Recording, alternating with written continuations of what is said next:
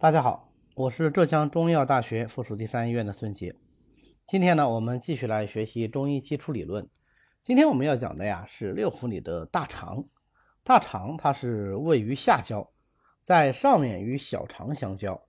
大肠和小肠之间呢就是南门啊，它们以南门相连。大肠再往下呢就是破门了。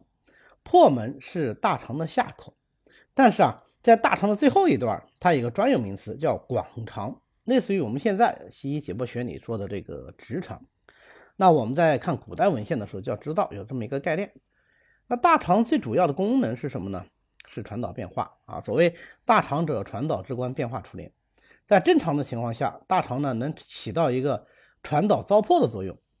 但是我们需要注意的是，大肠并不仅仅是只起到运输糟粕的作用，实际上。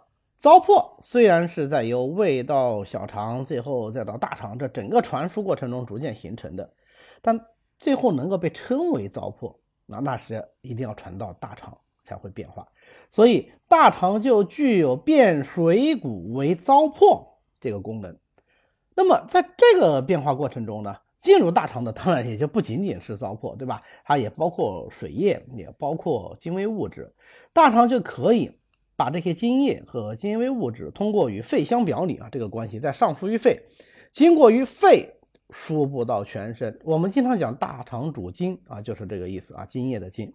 那么在异常的情况下，就可能因为传导功能的太过或者是不及，结果就导致一些相应的疾病啊，或者是传导太过，那就表现为大便的泄泻，或者是传导的不及。那传导还不够，那么就表现为大肠的秘结难出。我们前面其实讲小肠的时候也有提到过，小肠它分别清浊的功能异常以后啊，本来是应该向前啊，清者向前送入膀胱的，结果呢，现在清者向后流入大肠，大肠水液太盛，它会发为泄泻。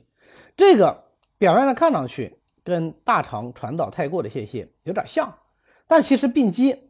是不一样的啊，那个是小肠分清别浊异常了以后，水液后渗入大肠，大肠的传导功能异常引起的泄泻，是大肠传导的太快了啊，那么水谷在大肠停留的时间太短了，就变化而出。那么邪气入侵大肠，导致大肠的传导功能异常，也可以引起泄泻啊，比方说风盛则动啊。呃，但是在我们这里呢，可以可以把它改成风盛则泄，为什么呢？风邪入侵了大肠，它风盛则动啊，它也可以动之太过，大肠的动之太过，那就是什么？传导太过啊，它也会引起泄泻，或者啊，不是风是热，热性主动啊，热邪如果流于大肠，它也可以引起泄泻，但是热邪它的性质是炎上的，它喜欢往上走，所以单纯的热邪很少能够流于大肠。它必须跟另外一种邪气湿邪相结合，形成湿热之邪啊。湿邪它是阴邪，它应容易往下走啊啊。那么湿热相合，湿就把热带下去啊，这样才能够流于大肠而为病，这就是大肠湿热症。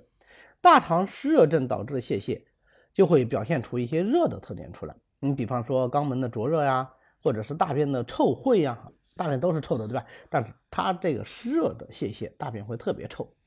那我们都知道，便秘最常见的原因也是热，那是哪里热呢？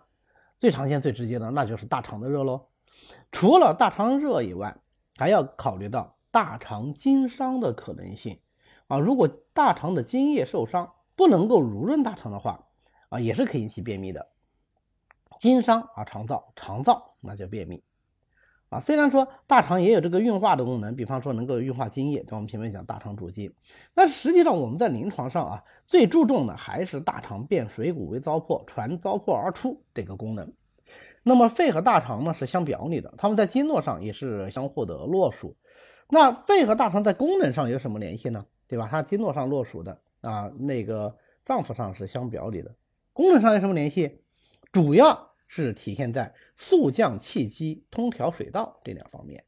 肺和大肠的气化特点啊，都是向下的，所以肺气能降，大肠就能传导。那么反过来，大肠能够传导啊，大肠的传导功能正常，肺气也就更容易速降。在病理上呢，如果是大肠传导失常、腑气不通了啊，大便不通，那么肺气往往也就随之而不降。这样的话，就一方面大便难出，那另外一方面呢，还有肺气的不降，胸闷、咳嗽、气喘、胆气啊，这些症状就都会出来了。那假设是各种邪气的阻滞啊，或者是本身气血津液的变化导致肺不能够速降，哎，它也会影响到大肠，导致大肠的腑气难通。比如说肺虚啊，肺气不能推动，那么大肠腑气也随之不利，结果形成便秘，或者是肺中津液不降。啊，肺不能够把这个津液下输到大肠来濡润这个大肠，于是就引起了这个肠燥便秘啊。所以便秘啊，我们也不是说啊光通通大便就可以的，呃，要想很好的治疗它，还是要分析清楚它这个便秘到底是什么原因引起来的。啊，当然便秘的便位嘛，肯定是在大肠，对吧？但是它既有可能跟大肠本身有关系，也有可能跟肺有关系啊。当然了。我们之后在学习脏腑相互关系的时候，就会明白，它也可能跟其他的脏腑有关系。那么，假如肺气不足不能够收涩的时候呢，它还会引起另外一种疾病。我们知道，呃，气有摄纳的作用，对吧？